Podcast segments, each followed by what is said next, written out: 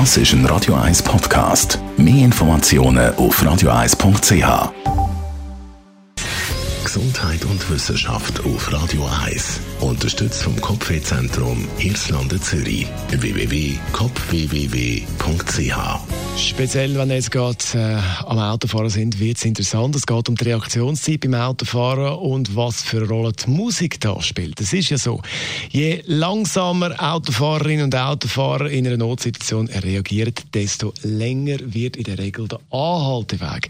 Im Rahmen von einer britischen Studie haben wir jetzt genauer angeschaut, was für Faktoren da eine entscheidende Rolle spielen. Bei dieser Studie hat man bei über 100 Probanden die Reaktionszeit gemessen und genau ausgewertet, welche Faktoren da eine entscheidende Rolle spielen. Was hat man herausgefunden? Der Kaffee hat einen Einfluss. Männer und Frauen, die Kaffee trinken, reagieren schneller. Die Frauen im Durchschnitt noch schneller als die Männer.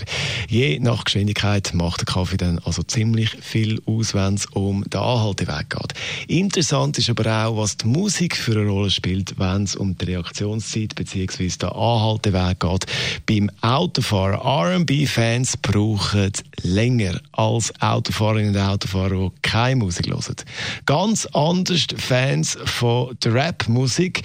Die reagieren am schnellsten in einer Notsituation. Techno und Heavy Metal, Pop, die sind so im Mittelfeld.